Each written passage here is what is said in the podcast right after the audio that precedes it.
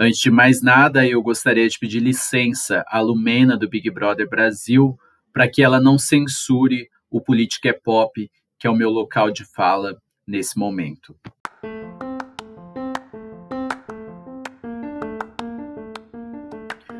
Nem senhor e nem senhora, senhore, seja bem-vindos ao Política é Pop. Eu nem precisei chamar a Márcia Sensitiva para acertar.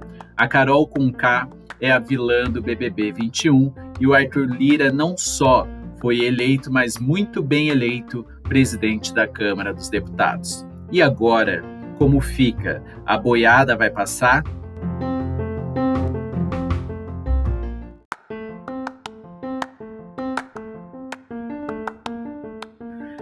Eu acho que não só a boiada não vai passar tão fácil assim, como vai ser uma gestão tão ridícula quanto a imagem do Bolsonaro inaugurando uma pista de atletismo.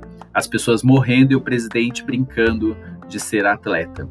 O Arthur Lira, ele não necessariamente é governista. Ele se usou do governo para chegar onde ele queria. E nós aqui estereotipamos essa chipada entre Arthur Lira e Jair Bolsonaro, achando que agora, fazendo uso deste espaço de projeção que é a presidência da Câmara, ele deixaria a boiada passar. Mas não, não vai ser isso que vai acontecer.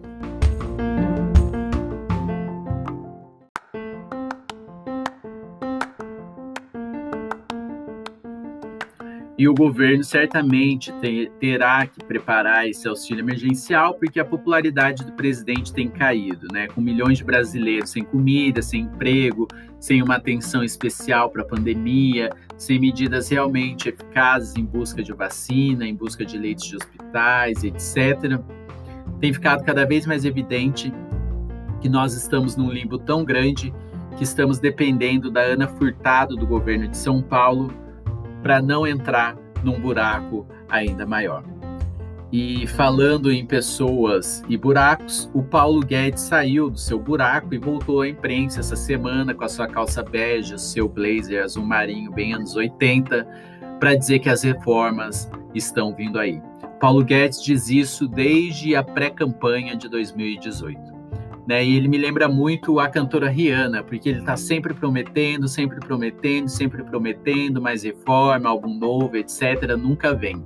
A diferença é que a cantora Rihanna já fez muito mais por Barbados, que é o pequeno país de onde ela saiu, do que o Paulo Guedes já fez pelo Brasil.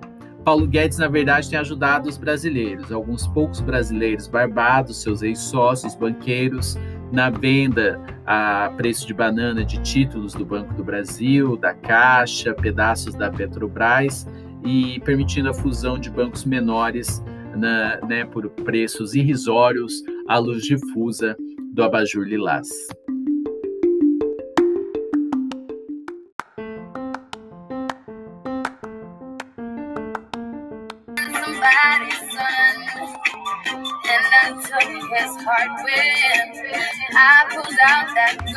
rum pa pa bum, rum pa pa bum. Man down, pa pa bum, rum pa pa bum. Mama, mama, I just shot a man down in Central Station. It's front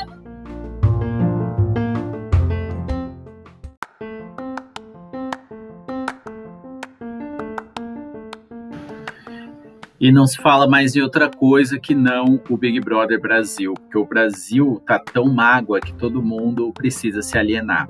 Né, a saída do Faustão da Globo foi abafada, até porque pode ser positivo que o Faustão saia, o Luciano Huck assuma os domingos e não seja presidente. E vai ser muito melhor sofrer no domingo para assistir Luciano Huck do que sofrer por estar no governo Luciano Huck.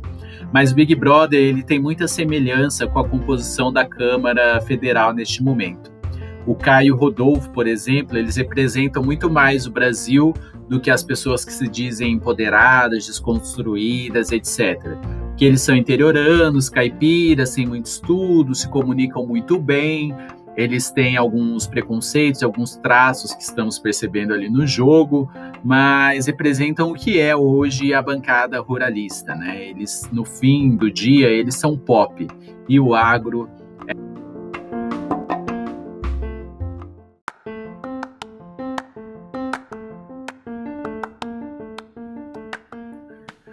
Já o Fiuk, né, que entrou com uma grande promessa, ele tá ali meio tipo tiririca, até meio Bolsonaro, né, não sabe o que tá fazendo, tá, tá ali, tá ali, a gente sabe que ele tá ali. O Gil, a Sara e a Juliette, eles estão compondo aí a oposição, estão em minoria, uniram nordestinos, a, a Sara é meio loirodonto, né, pelo Twitter e redes sociais a gente vê que as fadas sensatas, os Neymarzetes, os alienados e até mesmo os acadêmicos, porque o Gil está no seu doutorado, estão juntos nesta força contra outros grupos neste jogo, né? O Bill, que saiu na terça-feira, ele é meio Sérgio Moro, né? Aquele cara bonitão que a sua mãe gostaria que você levasse no almoço de domingo e que só percebeu que estava no meio de uma grande merda tarde demais. E por isso ele saiu, né? Porque ele pisou na merda e ainda abriu os dedos quando ele beijou a Carol Conká.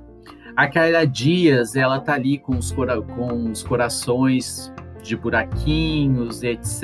Ela tá meio Rodrigo Maia, né? Que na hora H ela chora, faz nota de repúdio, faz um discurso, mas não tem muita posição sobre nada. Eu acho que ela precisa se jogar mais no jogo, assim como o Rodrigo Maia precisou e não fez. Por isso perdeu a eleição da Câmara dos Deputados.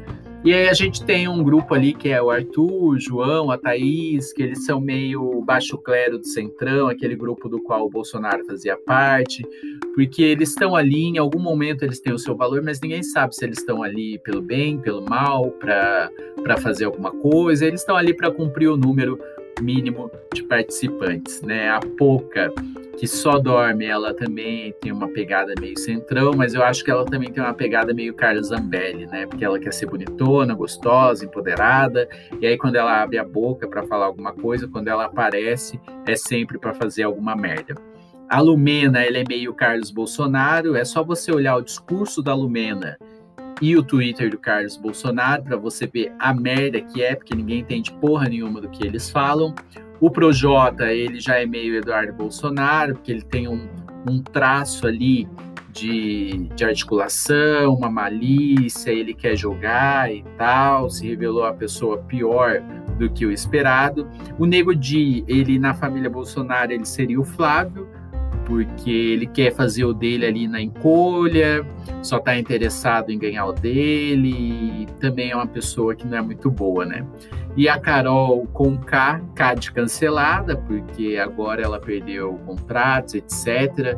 E, em breve, talvez, se ela for matéria da Record, ela tem que agradecer muito.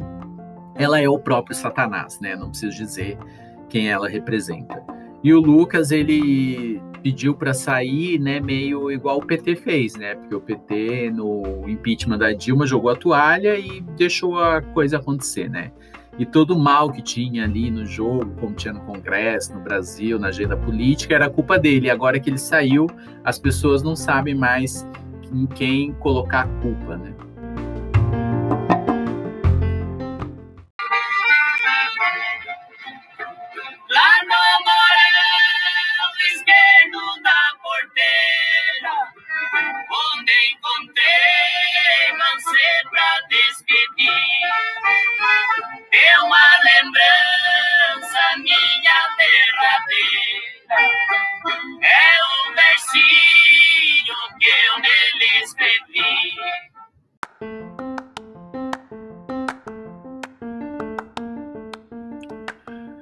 Eu falei da Carla Dias com o Rodrigo Maia, porque o Rodrigo Maia também está com o coração cheio de buraquinhos, né?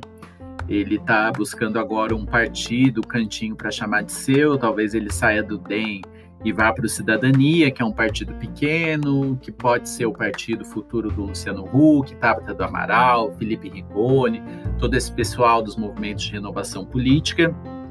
Ele pode ir para o PSL, para a ala do PSL que toma Gardenal de manhã e Rivotril à noite, que é aquela ala ligada mais ao Luciano Bivar e não a Bia Kicis, Carla Zambelli, etc. Né? E ele pode ir também para o PSDB do Dória, né? Porque tem o PSDB que não é do Dória, né? O Dória convidou o seu vice, Rodrigo Garcia, para se filiar, sair do DEM para o PSDB para fazer a sucessão em 2022, porque o Dória quer ser presidente. Só que ele não contava que o governador Eduardo Leite também está querendo ser presidente. Eu acho que entre esses dois, na estratégia política, o PSDB deveria apostar no Eduardo Leite, porque se ele perder, que é muito possível, ele vai, não vai queimar o partido, não vai queimar o seu capital político.